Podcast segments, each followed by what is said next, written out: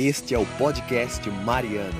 Eu sou Marcelo Mariano e quero ajudar você a descobrir e viver a sua missão na família e na igreja. Vamos lá?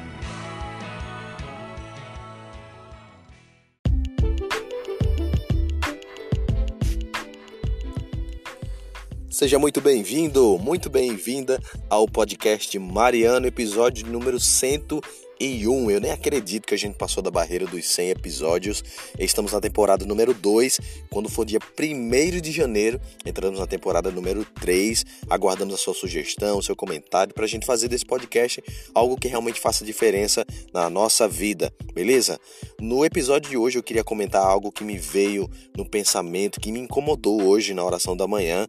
É, eu comentei na live que a gente fez assim que 45 que tô lendo a primeira a, o Evangelho de João, né? li a primeira carta de João, agora estou no Evangelho de João, é a leitura, o plano de leitura do Monsenhor Jonas Abib, e eu estava lendo a primeira carta de João, a, opa, o Evangelho de João, e me veio o seguinte pensamento: por que, que as pessoas não acreditam em Deus? Porque o Evangelho de João começa dizendo que o Verbo era Deus, o Verbo estava com Deus, fala do testemunho de Deus, que Jesus Cristo veio para dar testemunho do próprio Deus, lá no capítulo, no versículo 18 do primeiro capítulo, e me veio essa pergunta, eu quase que não consegui ler, quase que não consegui rezar, eu partilhei na live, eu queria compartilhar com você também aqui, que ouve e que acompanha o podcast. Vamos lá.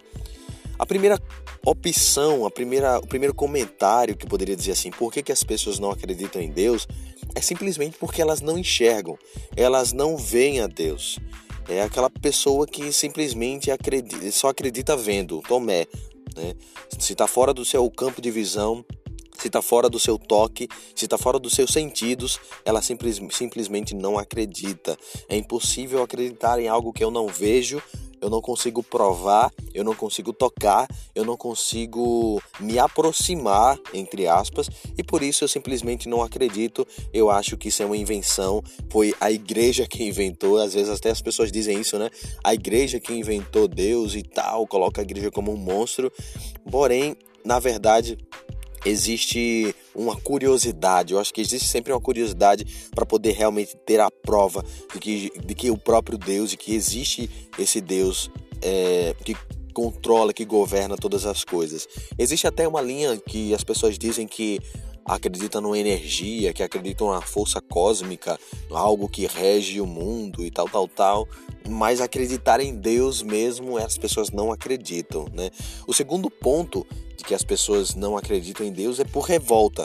Aconteceu algo na sua vida, Deus não salvou meu pai, Deus não livrou aquele acidente, Deus não curou aquela doença, Deus não fez aquilo que eu gostaria que tivesse acontecido na minha família, na minha infância, por isso realmente Deus, ele não existe. Eu prefiro dizer que ele não existe, não acredito mais nele, porque se ele existisse, as pessoas não sofreriam. Se ele existisse, a, minha família, alguém que eu amo muito, ainda estaria aqui comigo. Então você sabe que você sente que existe essa revolta, existe esse essa esse pensamento de que Deus castigou, de que Deus é aquele cara severo, aquele cara que gosta de punir, que gosta de ver a desgraça dos outros e por isso eu não acredito nele. E o terceiro ponto que as pessoas não acreditam em Deus, isso, claro, gente, eu tô falando aquilo que eu vejo, aquilo que eu já ouvi as pessoas falarem, aquilo que está dentro da minha realidade, tá? Claro, existem outros e outros motivos, mas eu tô citando esses três aqui. E o terceiro motivo que as pessoas elas não acreditam em Deus é pelo medo. Muita gente tem medo de acreditar em Deus. Tem medo do que Deus pode fazer na sua vida e medo do que as pessoas podem pensar quando ele assumir que acredita em Deus.